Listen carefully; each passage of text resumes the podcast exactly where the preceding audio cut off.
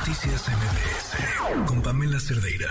Entró en vigor la serie de modificaciones a la Ley General para el Control de Tabaco, que contienen, pues, un montón de cosas. Miren, cosas, a mí lo que me sorprendió, insisto, no, no es ni, ni comentario a favor ni en contra, prohibido fumar en las playas, entre estas, pero muchas otras eh, que tienen afectaciones directamente a los eh, centros, a las tienditas donde los cigarros se venden. Eh, preguntamos justamente a, quienes atienden estos lugares y esto contestaron. El viernes vino uno del cigarro y me dijo, que no podía yo tener el, el, cigarro a la vista. Como quiera que sea, van a seguir fumando. Se enseñe la marca o no se enseñe, esté el cigarro a la vista o no esté, se va a seguir vendiendo. Que es buena. Bueno, como negocio sí me afecta, pero también para la salud es mucho mejor. Eh, anunciar a nuestros clientes que no tenemos área de fumar, poner los señalamientos justo de que es una área libre de humo. Nuestro restaurante es más familiar, tenemos pocas personas que fuman, entonces lo han aceptado bien. Quiero pensar que es por un bien común ¿no? para que no haya tantas enfermedades pulmonares, etcétera, porque deben de estar en las causas más importantes de muerte. Entonces, yo creo que está bien en ese sentido, pero está mal porque va a ser muy difícil el control, hay mucha gente que fuma, también la libertad, ¿no? El, tabaco es una sustancia legal. ¿Dónde se va a poder fumar? ¿Cuál es la multa que corresponde? ¿Quién me va a llevar a la prisión o quién me va a llevar a, para que pague una multa? Esas cosas creo que estaría bien que hubiera más información. Bueno, y habrá un número a disposición porque eso está planteado también en estas modificaciones para que sea la misma gente quien denuncie esos lugares donde no se respetan estas zonas libres de humo de tabaco, donde aquellas zonas donde sí se puede fumar no están cumpliendo con las restricciones que tienen. La doctora Evalinda Barrón, directora general de la Comisión Nacional contra las Adicciones, está en la línea. Doctora, ¿qué tal? Buenas noches, gracias por acompañarnos. Hola, Pamela, buenas noches, muchísimas gracias por el espacio. Durísimas estas nuevas modificaciones, interesantes también una deuda histórica con un convenio que firmamos en el 2003, uh -huh. el convenio marco para el control del tabaco, que da unas disposiciones a nivel internacional basadas en evidencia que hablan de cuáles son las mejores medidas en salud pública para reducir el consumo, no solo el consumo de, de humo de tabaco, sino la exposición claro. a, de segunda mano. Y es uh -huh. a donde nos, hacia, hacia donde hemos ido en esta, en esta reforma. Eh, llama la atención eh, los lugares nuevos que se han definido. Comentaba con la audiencia, a mí lo que más me llamó la atención, digo, creo que es incuestionable en escuelas, transporte público, eh, pero en, incluso en las playas queda prohibido fumar. Fíjate que uno de, algo interesante es que pensamos que el consumo de tabaco solamente afecta a las personas que consumen y tal vez pensamos que a las personas del humo de segunda, de segunda mano, ¿no? Que en su mayoría uh -huh. son menores de edad el impacto ambiental que tiene la producción de colillas que no son biodegradables, sobre mm, todo en los espacios punto. donde más se consume, es muy importante. Entonces, no solo la protección a la salud, sino la protección al medio ambiente uh -huh. a través de este tipo de eh, de abrir espacios para, para las personas que no consumen es muy, muy importante. Para informar al público, creo que es más fácil que preguntar dónde no se va a poder fumar, sino dónde sí se va a poder fumar a partir de esta eh, de estas nuevas de, este, de, estas nuevas reglas. Pública no se, no se puede fumar. Dónde podemos fumar en espacios en donde nosotros no aceptamos los derechos de otras personas. Evidentemente en los espacios individuales en nuestro hogar o en aquellos donde no sean de concurrencia.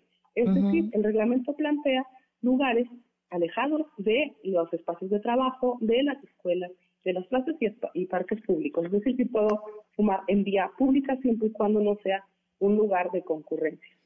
¿Cuáles de todas estas medidas son las que han reportado históricamente ser más efectivas? Y de hecho, bueno, decía la Organización Panamericana de la Salud y presumía que entre, si no me equivoco, con las fechas 2002 y 2009, México había mostrado una reducción de entre el 13.5% al 7. y de incidencia en tabaquismo pero que se había detenido en los últimos años. ¿Qué de esto es lo que apuestan tenga mayor efectividad, eh, según se haya visto en otros lados, para reducir el tabaquismo en el país? Cuando hablamos de una política pública integral, no hay una cosa que resuelva un problema de salud pública. Uh -huh. Por eso, eh, dentro del convenio marco y justamente dentro de estas directrices que tú planteas, eh, lo más estudiado y lo que ha dicho que funciona la Organización Mundial de la Salud tiene que ver esto. Primero, con la publicidad a la que estamos expuestos. Por eso se, hay cero publicidad en puntos de venta. Dos, con los espacios libres de humo eh, y emisiones porque protege al resto de la población que no es, no es fumadora. Entonces, sus derechos son importantes. La tercera tiene que ver con el empaquetado, eh, el empaquetado, los pictogramas que se tienen, que eso México lo cumple desde el 2000, desde el 2009, aunque nos falta la parte del todo el empaquetado, el, el empaquetado neutro. Y la última parte, que es donde México todavía tiene una deuda, tiene que ver con la ampliación de impuestos al tabaco. Entonces, estas cinco reglas o estos, estos, cinco, estos cinco puntos que propone la Organización Mundial de la Salud son aquellos que han demostrado más efectividad para reducir el consumo de tabaco y la exposición a humo de segunda mano. Preguntaba la mm, gente a la que entrevistamos eh, cómo, cómo iba a estar eh, las medidas para quienes no cumplieran con estas reglas. Las medidas y las multas son exactamente las mismas que se contemplan desde el 2008. Esas no han cambiado. Entonces van desde los 10 mil hasta los 100 mil pesos, digo, los, los 100 mil veces el salario, el salario mínimo. Eso es eh, importante porque se van a aplicar de igual forma por las agencias reguladoras, que en este caso es la COFEPRIS o las COEPRISES, quienes son los encargados de supervisar los, los espacios y la salud pública. Claro.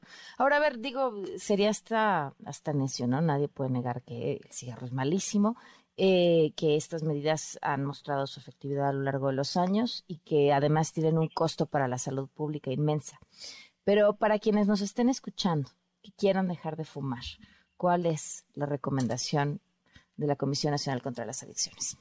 Recordemos que las adicciones, todas las adicciones, son un problema que tiene que ver con de salud mental. Es decir, una sustancia ya eh, es necesaria para nuestro cerebro para que nosotros nos sintamos bien o no nos sintamos mal.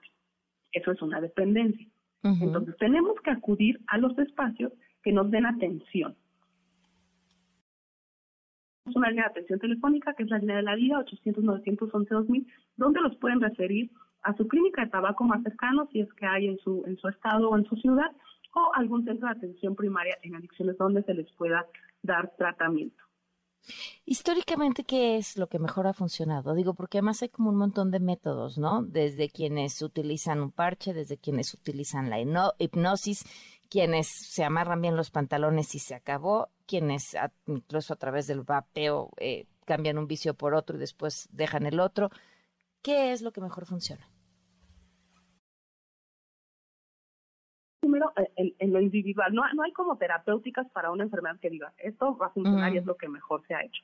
Las terapias eh, combinadas de, primero, de, primero hay que hacer un diagnóstico para ver si solamente es la dependencia de tabaco o está relacionada con algún otro problema que tengamos que lo esté potenciando. Por ejemplo, ansiedad, depresión, trastorno por déficit de atención, hiperactividad.